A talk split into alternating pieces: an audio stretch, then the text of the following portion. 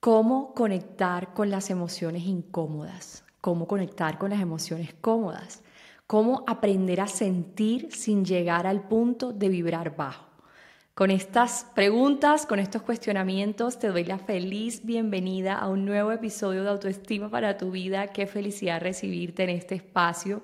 Hoy tenemos un tema maravilloso y es aprender a sentir, porque sé que en esta era donde tenemos dopamina constantemente a través de las redes sociales, de la comida instantánea. Nunca antes había sido tan posible tenerlo todo al instante. Sé que no solamente queremos los sueños al instante y queremos todo ya, sino que al mismo tiempo estamos ahogados en precisamente eso, la inmediatez la dopamina que surge de tanto placer que nos rodea y que no está desencadenando en placer, está desencadenando en dolor. Es el momento de la historia de la vida donde más infelices son los seres humanos y creo que es importante aprender a sentir. Aprender a sentir no solo para sanar, no solo para tener un camino más liviano con nuestro propio cuerpo, con nuestra propia humanidad, sino al mismo tiempo aprender a sentir para poder caminar esta vida de la forma más liviana posible y de la forma más consciente también. Sé que si estás aquí escuchándome es porque de alguna manera estás en una conciencia increíble que has venido trabajando seguramente, así que qué felicidad que estés aquí, qué felicidad que estés trabajando en ti y priorizándote, porque eso pocas personas lo hacen. Te doy la bienvenida nuevamente con muchísimo amor, acá tengo mis puntos a mi lado porque este es un episodio bastante profesional también, así como lo fue hackear el miedo. Entonces, bienvenida, bienvenido. Hoy vamos a empezar un poquito hablando acerca de esa relación que existe entre el vibrar bajo y casi se me sale como que algo, pero no tengo gripa. Qué vergüenza, no sé si se escuchó, pero bueno, seguimos. Esto, este episodio no tiene edición. Ya saben, el otro día que la semana pasada ya empecé con mis cuentos, estaba grabando con Manu González, que qué felicidad que les haya gustado tanto el episodio con ella. Le estaba diciendo como que no importa que haya errores. A mí me encanta mostrar los errores en mis redes sociales, en mi podcast, en todos lados, porque pues, soy un humano. A mí me encanta, no, no es que sea rebelde, pero sí me encanta como ir, a, ir opuesta a lo que hace todo el mundo. Entonces todo el mundo edita, todo tiene que salir perfecto, yo no. Si tosí, si tengo sed, si se está descargando el computador, ya sabes que eso ha pasado muchísimas veces aquí, entonces me acompañas en mi humanidad, ¿cierto? Ok, entonces, ahora sí, hay una relación directamente proporcional para la mente de muchas personas actualmente y es ese pensamiento de que si siento emociones incómodas o emociones que me hacen sentir mal, por decirlo así, voy a vibrar bajo. Y eso es un mito, eso es una creencia que hoy voy a desmentir porque a lo largo de la estructura del episodio te vas a dar cuenta que no se trata de sentir o no sentir, se trata no se trata de sentir realmente, se trata de aquello que no sientes más bien. Entonces, ahorita lo explico mucho mejor, pero en mi camino me pasó eso muchísimas veces. Yo decía, no, es que qué miedo sentirme mal y tener miedo y tener tristeza y tener ansiedad porque es que no voy a manifestar, porque es que no se van a dar las cosas como quiero, porque es que enseguida todo se va a salir mal, ¿cierto? Digamos que de la persona que como sabes más estudio yo se llama Joe Dispensa, Joe Dispensa siempre está hablando de la necesidad de estar en emociones donde te sientas en tu estado creativo y no en tu estado de supervivencia. Entonces yo entiendo que muchas veces los seres humanos creamos que ese tipo de nociones que nos enseñan otros mentores son radicales. Entonces yo decía, no es que sí, yo estoy en la supervivencia, en el estrés, mejor dicho, no voy a manifestar nada de lo que quiero, qué desastre, ¿cierto? Cuando vamos a ver que hice como una, una recopilación de información de todo lo que estaba aprendiendo y hay una verdad. Y es que sí hay que aprender a sentir, pero exactamente eso, sentir, no reprimir. Vibras bajo cuando reprimes, no cuando sientes. Las emociones se sienten y al sentirse se elevan. Las emociones no se reprimen ni se evaden con dopamina, con redes sociales, con sexo, con comida, con compras. Las emociones son para ser sentidas y desde ese lugar tu manifestación será mucho más efectiva. Entonces, una de las cosas que yo aplico dentro de mis programas es algo que me hacía falta en los vision boards, ¿cierto? Tú haces un vision board y es como las imágenes de todo súper bonito.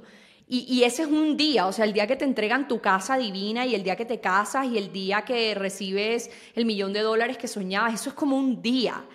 Y es un instante. Del resto, mientras estás cumpliendo tus sueños, lo que prevalece es las emociones y el mindset con el que caminaste hacia ello. Es una verdad que yo les he estado transmitiendo aquí en Autoestima para tu vida durante muchísimo tiempo y oigan, qué emoción, no, esperen, por favor, tengo que darles las gracias. Gracias por amar este podcast. La semana pasada cumplí un sueño muy bonito y fue aparecer en Spotify Colombia, en Bogotá, en una calle muy bonita, en la casa de Spotify que es muy linda. Apareció el podcast por toda la relevancia que tiene gracias a ustedes. Gracias por acompañarme a cumplir mis sueños, por permitirme cumplirlos y por estar aquí. De verdad, lo valoro con mi corazón. No tiene precio lo que he sentido estos días gracias a esos logros tan bonitos que me recuerdan que mi misión es muy grande y que tengo que seguir construyéndola. Listo. Eh, bueno, y hablemos de ese, de ese, de ese sueño, ya que estamos hablando de sueños. Ese fue un sueño que se cumplió, ¿cierto? Yo fui, me tomé mi foto súper linda con mi esposo, como que fue un momento hermoso para el tráfico. Espérense, déjenme tomarme mi foto y todo el mundo pitando, pero a mí no me importó. Yo como que puede llegar la policía, lo que sea, yo tomándome mi foto con la valla. Eso fue un instante ya después tienes que seguir con tu trabajo, ya después tienes que seguir con tu misión y ya después tienes que seguir con todas tus responsabilidades, ¿cierto? Todo privilegio tiene su responsabilidad. Yo he crecido mucho en tres años y ese crecimiento me ha dado unas responsabilidades enormes en cuanto a mi mentalidad, en cuanto a mis emociones, manejo de personal, manejo de estrés, manejo de dinero, inversiones, impuestos, no sé qué, relación de pareja, finanzas, bueno, mil cosas. Entonces, digamos que no hablé como muy estrictamente en términos económicos, pero va mucho más allá de eso. Es un tema de mentalidad. Entonces tus sueños tú los tienes ese día, en esa imagen, en ese vision board, en ese momento, pero el resto, eso, eso con esa emoción del sueño te dura un ratico. Listo, esa emoción del sueño te dura un ratico, pero ojo, Tú lo que quieres detrás de esa imagen de tu vision board es una emoción.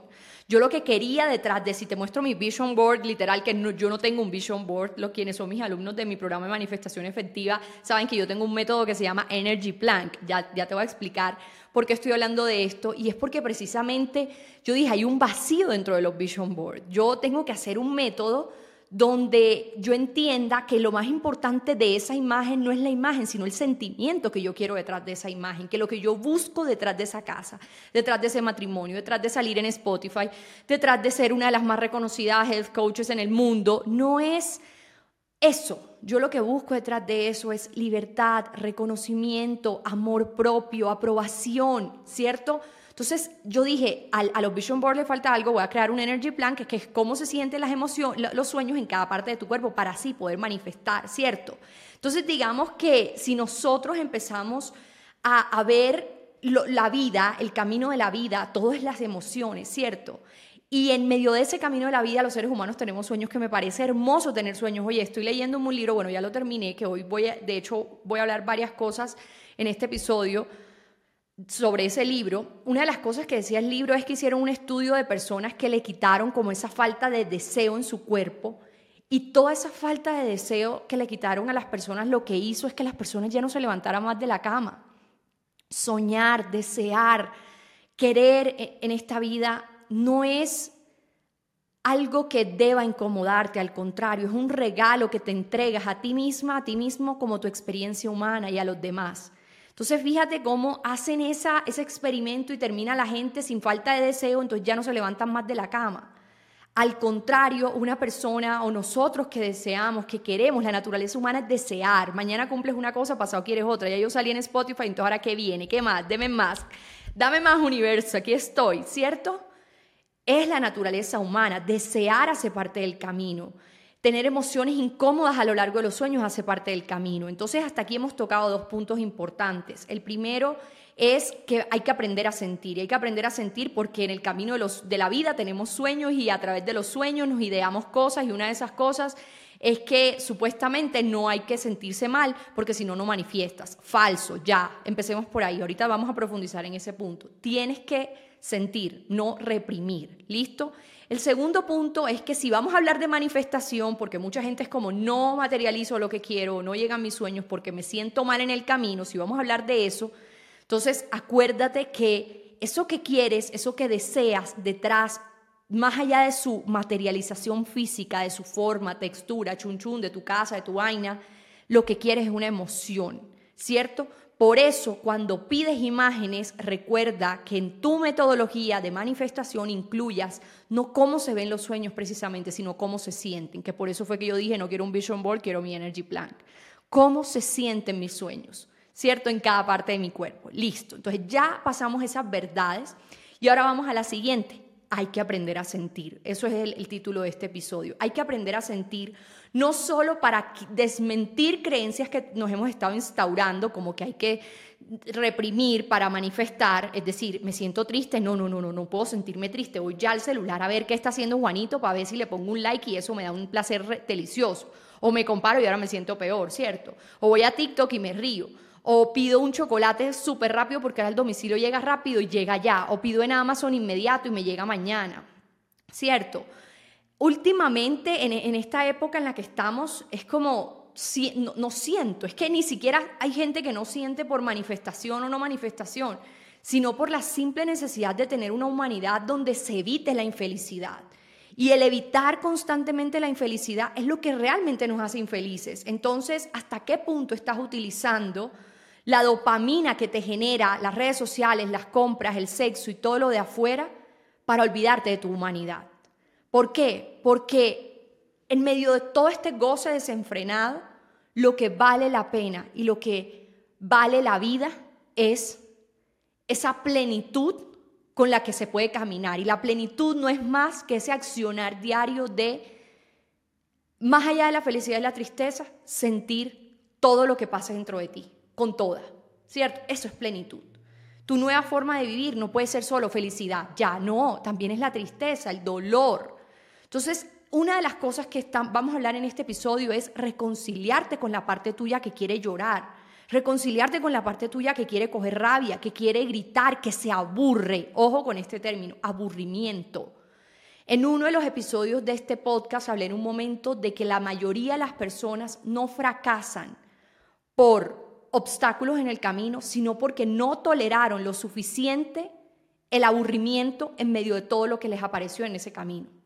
Entonces, la mayoría de las personas fracasan es porque no toleran el aburrimiento, no se enamoran del aburrimiento. Y yo me aburro muchas veces. Y es como que rápido buscar algo para hacer. No, no, no. Últimamente que estoy reconciliada con mi parte que se aburre es como, abúrrete, mija. ¿Cómo hacía la gente antes que no tenía todo esto? Abúrrete, abúrrete. Por favor, abúrrete, te lo digo. ¿A dónde vamos? A que en todo lo que sentimos, tú entiendas que hasta vale la pena exponerte a sentirte mal. Así como estás evadiendo conscientemente, bueno, la mayoría de personas inconscientemente el, sentirse mal, ahora quiero que hagas lo contrario a partir de este episodio de autoestima para tu vida y es que te expongas a sentirte mal.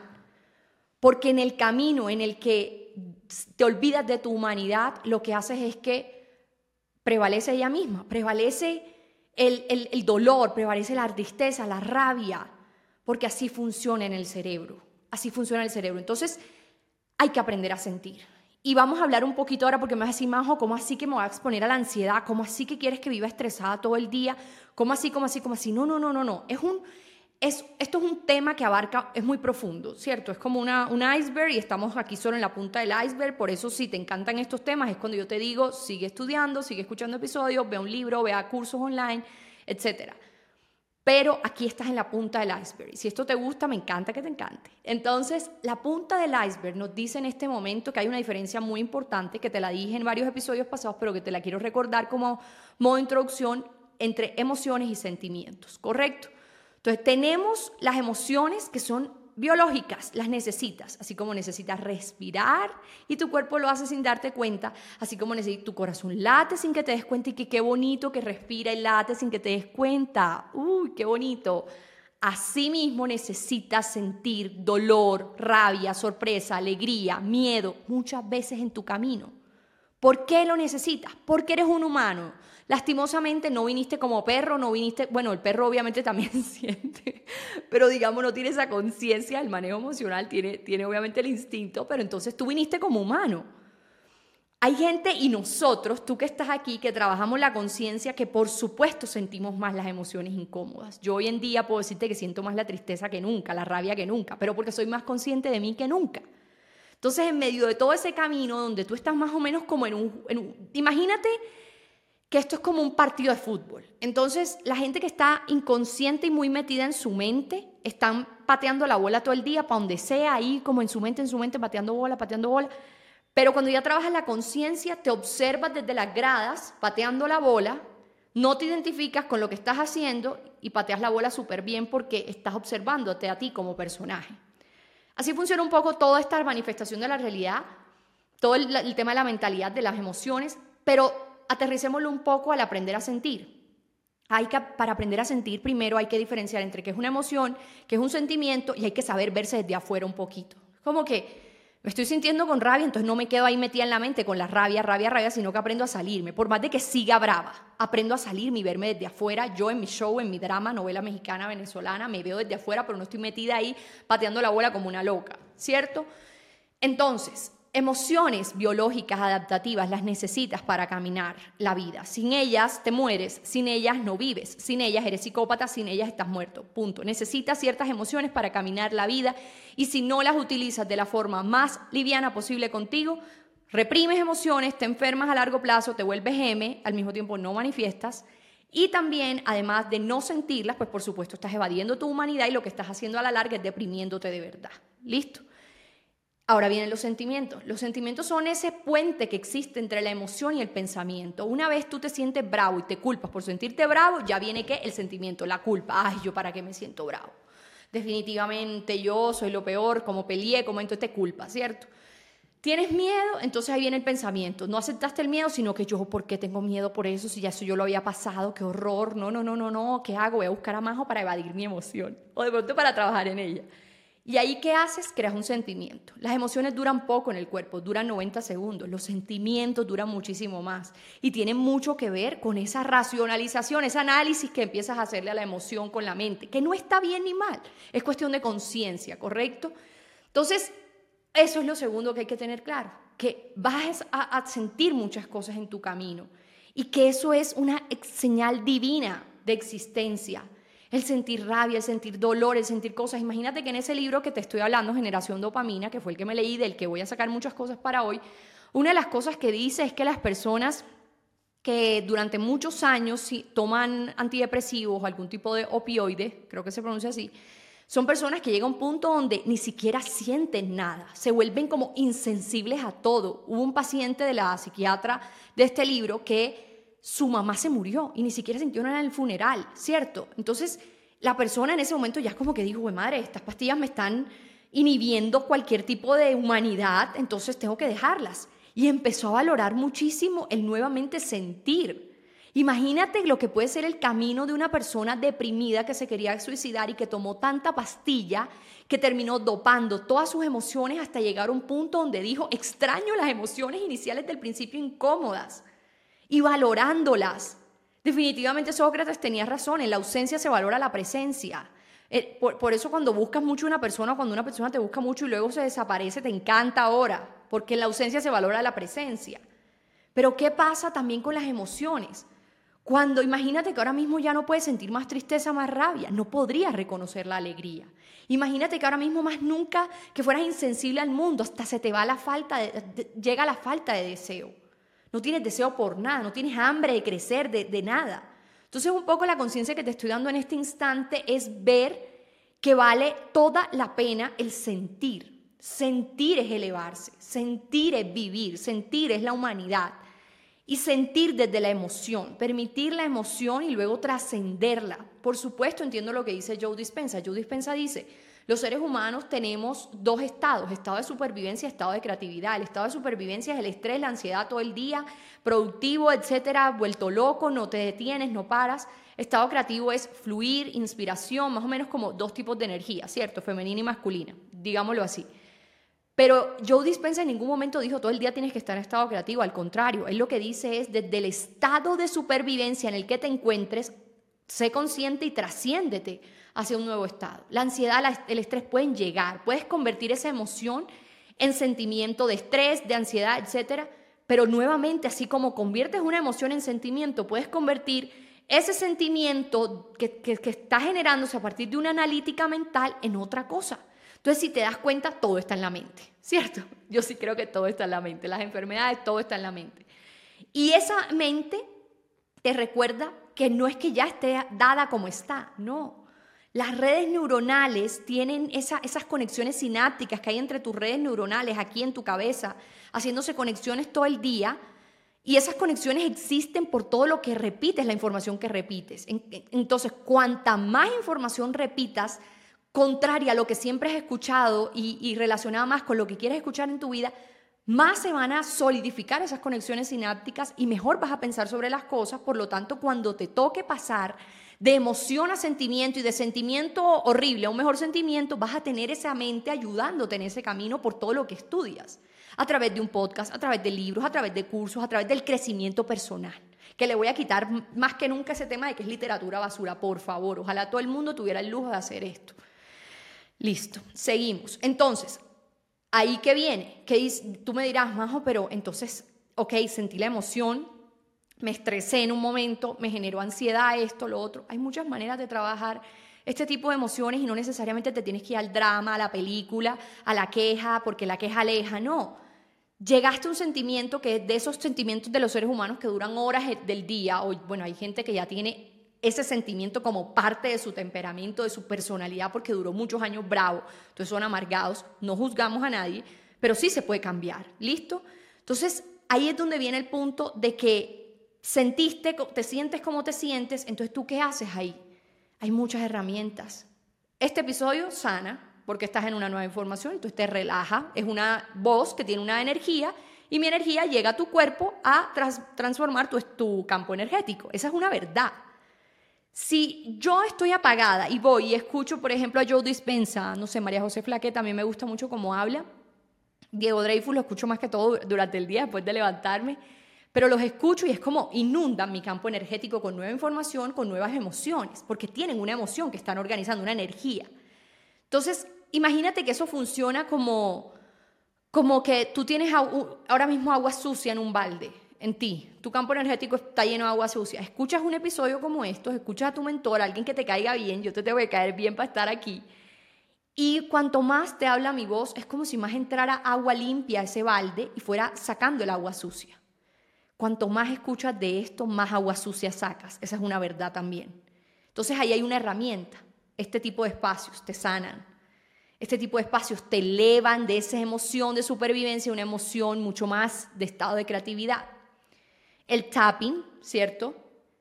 El, en, un instante puedes hacer, además de tapping, respirar. La respiración es el milagro, ¿cierto? La respiración es todo. El silencio es un milagro también. Entonces, hay herramientas para cuando ya transformas una emoción en sentimiento, pero la sentiste, la sentiste la emoción. Sentir no es vibrar bajo, reprimir es vibrar bajo. Si yo tengo dolor ahora y yo no quiero tener dolor y me voy enseguida al celular, yo estoy reprimiendo. Y lo que estoy haciendo es haciendo una bola de nieve enorme en mi cuerpo que algún día va a explotar en depresión o en cualquier cosa. Entonces, es importante reconocer que si llega la rabia, que si llega la tristeza, voy a sentirlas.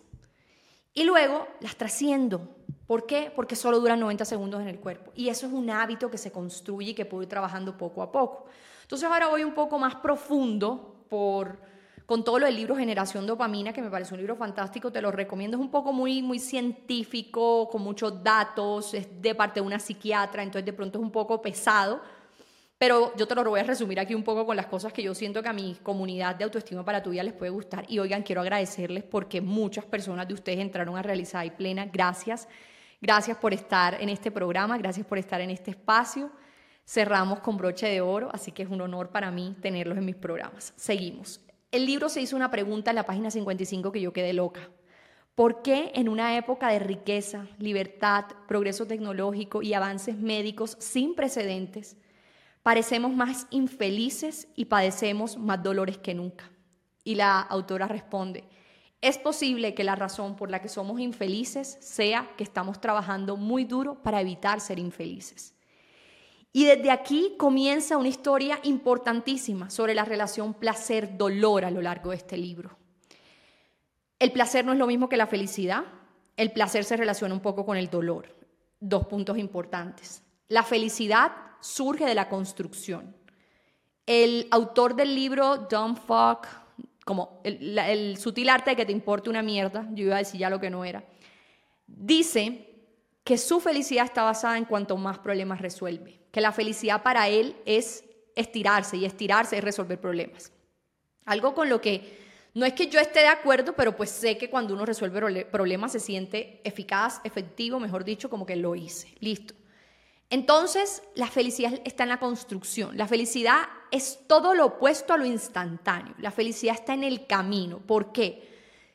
Y es algo que yo le digo mucho a mis alumnos de programas. Tú entras a un programa en lugar de comprarte una cartera, por ejemplo, cuando escoges entre dos cosas así como una cartera que te da un placer inmediato, un programa que tú sabes que depende de ti el resultado y que a la larga es que tú ves el resultado, tú ahí estás escogiendo la felicidad, porque la cartera te da placer, después se te olvida la cartera, quieres otra y cada vez quieres más, más, más por el tema de la dopamina, por el tema de la adicción a la dopamina. En cambio, la felicidad es un tema completamente constructivo. Después de este episodio de este podcast, construiste felicidad. Ahí queda feliz. Detrás de lo que requiere un proceso es donde está la consecución de ese estado de alegría. Ahora viene el placer. El placer tiene que ver más con lo instantáneo, con que ahora ya no sé cuántos videos de TikTok tienes que bajar para sentirte bien con uno, con que ya la gente ve una película, me incluyo, y es como que ninguna película te llena. Es decir, ¿en qué momento me va a enganchar esta vaina? Necesitas el placer inmediato, necesitas que todo te enganche ya. Cuando yo comencé YouTube, me acuerdo que decían como que la gente se engancha con los primeros nueve segundos. Hoy en día necesitan las personas tres segundos. Y yo, güey, madre, ¿con qué palabra engancho yo a, la gente ahora en mis videos los primeros tres segundos? Dios mío. Y eso es un poco más, más pesado para los generadores de contenido y más para generadores de contenido como yo, que no hacemos cosas como que moda, me pongo una ropa y ya, pues que no, no lo juzgo, oiga, me parece divino, pero digamos que esto de acá, como que enganchar a una persona, más allá de cómo te vistes, de cómo no sé qué, y engancharla más bien con tu, con tu cerebro, es pesado, ¿cierto? Tiene, necesitas pensar esos tres segundos mucho. Es como, Dios, ¿de qué voy a hablar? Por supuesto hay que dejarlo fluir, pero entonces hoy el placer es tan grande que en todo momento las personas se aburren. Entonces estás en una conversación, ya no toleras conversaciones. Es como que no hay tolerancia al aburrimiento, no hay tolerancia al dolor. No quiero juzgar esto. Hay algo con lo que estoy de acuerdo con mi mamá y es que el mundo va como por ciclos, ¿cierto? Esto que estamos viviendo ahora de la libertad en todos los sentidos con respecto a la sexualidad, con respecto a tu género, con respecto a las conversaciones, con respecto a la política, todo, ya pasó hace muchos años. Entonces, esto ya está llegando a un extremo, luego vuelve y se recoge, y luego vamos y nos encerramos todo el mundo en el closet, el, nadie les va a poder decir nada. Yo creo eso, yo creo eso, puede que esté equivocada, pero yo he leído muchas cosas y siento que el mundo siempre se está equilibrando porque eso es lo, eso es lo justo del universo, el equilibrio. Entonces, ¿a dónde voy? A que estamos en la era desenfrenada del goce y que está divino todo, pero el problema de eso es cómo funciona eso en la mente. El problema de esto que está pasando, de que tenemos tanto placer inmediato, porque yo en un momento yo me senté y yo dije, oye, pero no es más fácil, María José, coger ahora y comprarte más cosas cada vez que se te vaya el, la experiencia, la novedad. Yo decía, ay, sí, qué delicia. Más bien ya me compro esto, entonces después en dos semanas se me pasa y vuelvo y me compro el otro y me emociono con lo que me voy a comprar. Y si en algún momento estoy mal, pues me voy y me como un chocolate y me voy y me como un waffle y no sé qué. Después fue como, entonces vas a vivir de la gratificación instantánea y vas a vivir drogada, más o menos. Eso es lo que tú quieres para tu vida, mija. Que después no puedas dormirte contigo misma, sino que necesites de algo afuera para poder dormirte. ¿Cierto? No juzgo nada, estoy hablando en voz alta. Esto además parece a veces un monólogo, ¿cierto? Pero entonces hay un punto aquí y es que estamos caminando esta vida y estamos pretendiendo sentirnos de una manera, pero en medio de todas esas sensaciones que tenemos, no somos capaces de recordarnos que somos humanos y que necesitamos el dolor. Entonces lo que pasa en la mente, ahora sí te lo explico, es, lo siguiente. A ver, en el libro, es que tengo aquí el libro, si me estás viendo en video de Spotify creo que vas a poder ver la imagen. En el libro ponen esto, es como una balanza, como un, unos, a ver si se logra ver, como una balancita, un momento, esto es así, una balancita, si me estás viendo en Spotify vas a poder ver placer, dolor. Placer, entonces en el lado izquierdo del placer dice chocolate, redes sociales, porno, videojuegos, compra compulsiva. Entonces yo hago todo eso porque estoy en la era donde esto está súper fácil. ¿Qué pasa? que como el cuerpo humano necesita mantener algo que se llama homeostasis, que es el equilibrio del cuerpo, así como el mundo necesita equilibrarse, tu cuerpo necesita estar en equilibrio. No siempre en el placer, no siempre en el dolor, tiene que haber un equilibrio. Entonces, cuanto tú más luches por estar en el placer, van a ver como unos, unas celulitas, en el libro lo llaman gremlins, que son como unos monstruos que se instauran en el dolor y hacen lo que sea para que también lo sientas, porque necesitan ese equilibrio tu cuerpo. Entonces, si yo, María José, en ese momento, te estoy tratando de explicar esto en plastilina, si yo, María José, en ese momento hubiese dicho, ok, listo, vivamos del placer, compras cada dos semanas, es más, después ibas a necesitar compras cada dos días, porque cada vez necesitas dosis más altas, como con el azúcar, como con la cocaína, como la comida, cualquier droga el alcohol, etc. Y no quiero decir que yo no tenga adicciones, seguramente tengo adicciones hasta emocionales, nos volvemos adictos hasta las emociones, pero quiero decir que tengo todo controlado, ¿listo? Es algo como que yo no necesito el trago para vivir, no necesito esto para vivir, etc. ¿A dónde voy? Con que si yo, María José, hubiese tomado la decisión en ese momento de vivir del placer, todos mis gremlins de la balanza que busca que también sienta dolor, ya estuviera yo con todos esos monstruos en esa balanza y yo estuviera hoy deprimida deprimida completamente, porque el evitar el dolor lo que hace es que instantáneamente lo sienta. No de una, pero sí a largo plazo. Entonces, dice lo siguiente, la paradoja es que el hedonismo, el hedonismo es como la búsqueda del placer por sí mismo, conduce a la anedonía, que es la incapacidad de experimentar placer. La búsqueda excesiva del placer te lleva a que dejes de experimentarlo en, en algún momento, porque ya nada te place. Entonces eso de evitar el sentir el dolor a toda costa y el no aprender a sentir y no dedicarse en los colegios a hablar de inteligencia emocional, porque yo me acuerdo que tenía una clase al mes de inteligencia emocional de media hora, Espíritu Santo, con razón yo hago esto. Y yo digo una cosa, entonces tenemos este, este momento donde todo es placer y qué delicia, pero a la vez qué mierda, ¿cierto? Porque se te olvida tu humanidad, entonces como le das tanto placer a la vaina, en algún momento la humanidad se deprime, es como nada suficiente porque siempre quieres más. Y todo placer tiene un precio. Y ese precio es el dolor que le sigue. Y el dolor que le sigue es más duradero e intenso que el placer que lo originó. Busca una noche de drogas en tu vida, la pasaste buenísimo. Y después de esa noche te volviste M al siguiente día.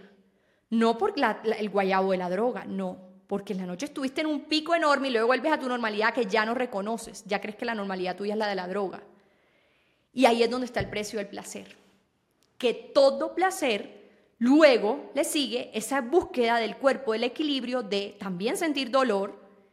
Y entonces el dolor que sientes es peor que el placer que lo originó. Y es pesado todo lo que estamos hablando. Pero también es necesario para comprender cómo estamos viviendo. Iba a buscar mi celular para mostrarte otra parte, pero creo que hasta aquí vamos bien. Vamos bien en entender lo siguiente, ya yo tengo aquí unos puntos importantísimos del final del libro que era lo que quería compartir, que la búsqueda incesante del placer y la evitación del dolor conducen al dolor.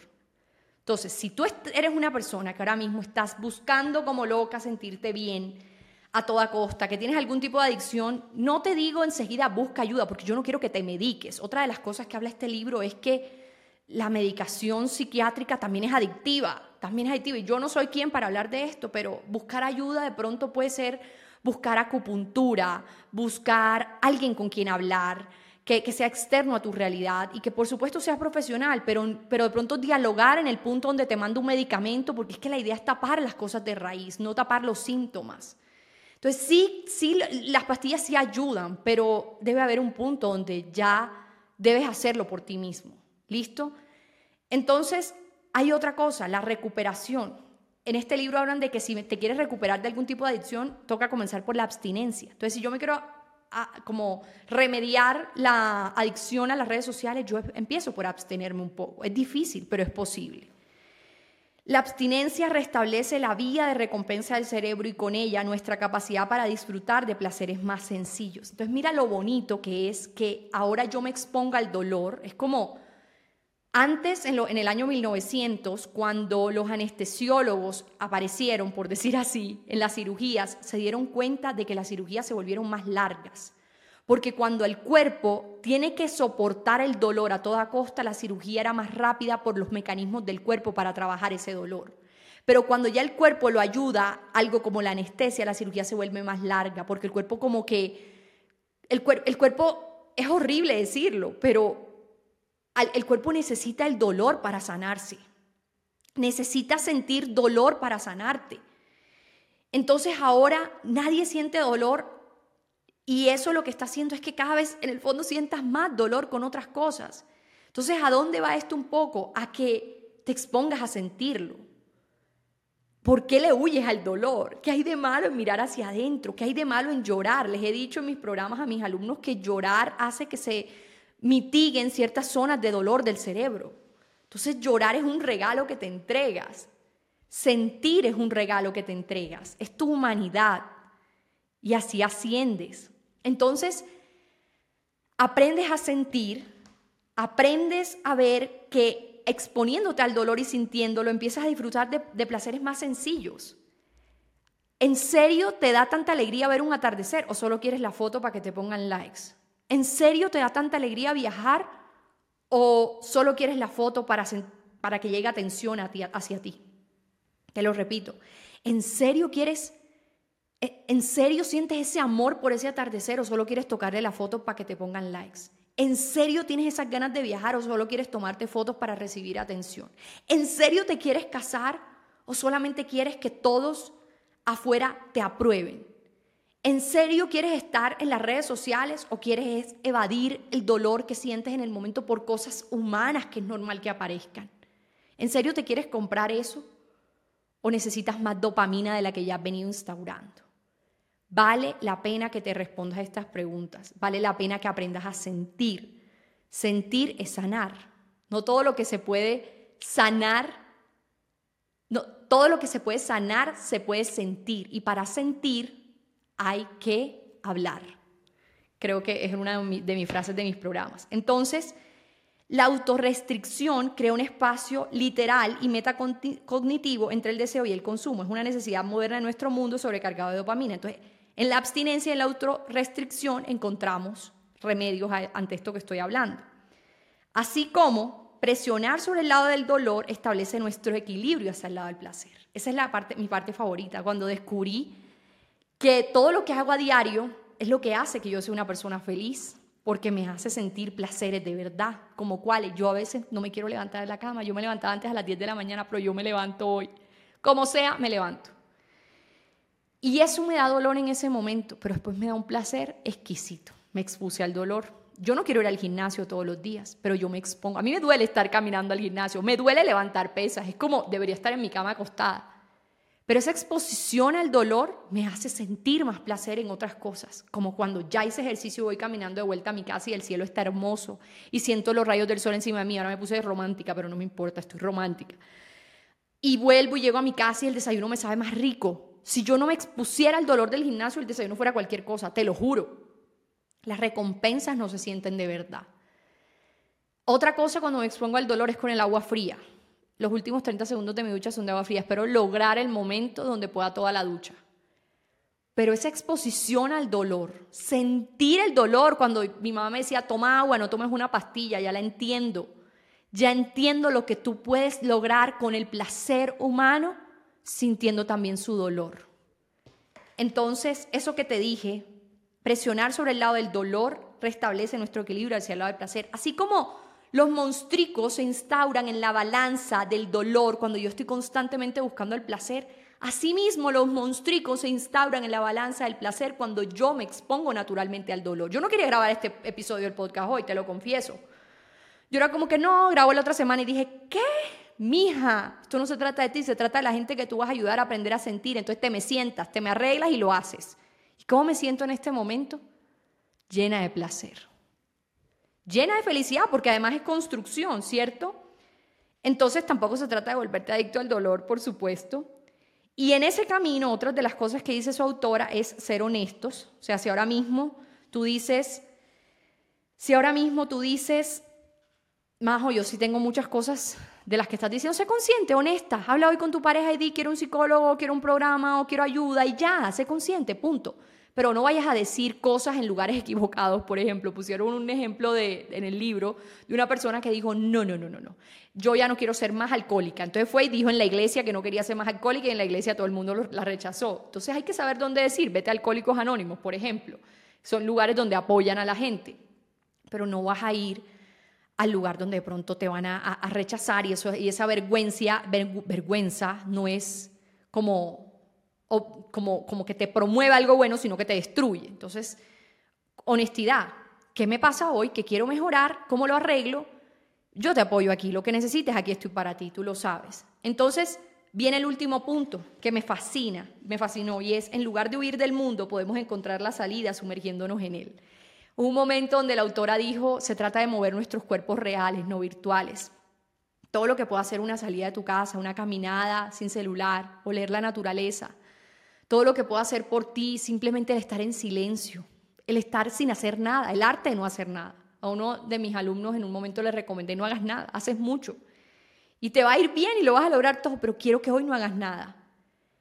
Entonces, hay cosas que dan dolor. Aquí voy a hablar como un paréntesis, me vi esta película que se llama Sound of Freedom, que en parte grabaron en mi país, una película con una temática bastante fuerte.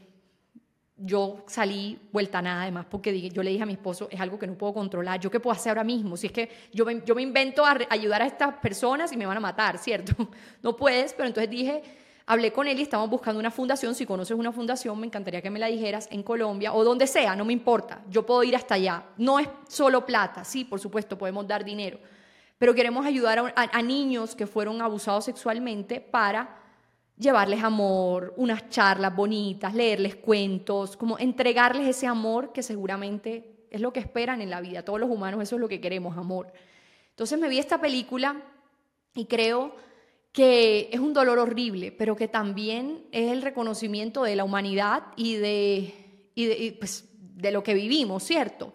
Entonces me acordé de esa película por el tema del dolor, pero también creo que vale toda la pena verla para la conciencia, para esa honestidad radical de la que precisamente nos habla este libro Generación Dopamina, y que bueno, sí se puede hacer algo un poquito, por eso estamos haciendo lo de la fundación, buscándola. Del resto, gracias por estar aquí en este episodio. Recuerda calificarlo, seguirlo, compartirlo con esas personas que tú sientas que podemos ayudar. Quiero que si eres una persona que está recetada con algún antidepresivo, algún, que tienes algún tipo de tratamiento de estos, leas ese libro, busques una ayuda mucho más holística. No todo es la pastilla. Por supuesto que pueden esas pastillas recuperar la homeostasis, pero también hay otras cosas que puedes hacer a largo plazo. Y mi intención es que haya más humanos caminando la vida como humanos, no como máquinas, no como robots placenteros todo el día, sexo, drogas, compras, videojuegos, porno, no sé. Tanto que hay. Ahí tienes el mercado listo para ti. Pero también hay un mercado hermoso por acá que te recuerda tu grandeza a través de la construcción de la felicidad. Te mando un gran abrazo. Nos vemos en el próximo episodio de Autoestima para tu vida y cualquier cosa que me quieras decir en mi Instagram, arroba María José Álvarez. Es más, si me escuchaste hasta acá, quiero que llegues a mi último post, el que haya puesto en Instagram, y que me pongas la palabra yo amo el placer. Mentira, esa palabra no, obviamente no. No vayas a poner esa palabra, es molestando. Eso no lo vayas a hacer. Te mando un gran abrazo. Chao, chao. Gracias por haber estado aquí. Recuerda calificar este podcast, seguirlo y formar parte de todas las cosas que tengo para ti, que con mucho amor preparo, porque quien no vive para servir, no sirve para vivir. Te mando un gran abrazo.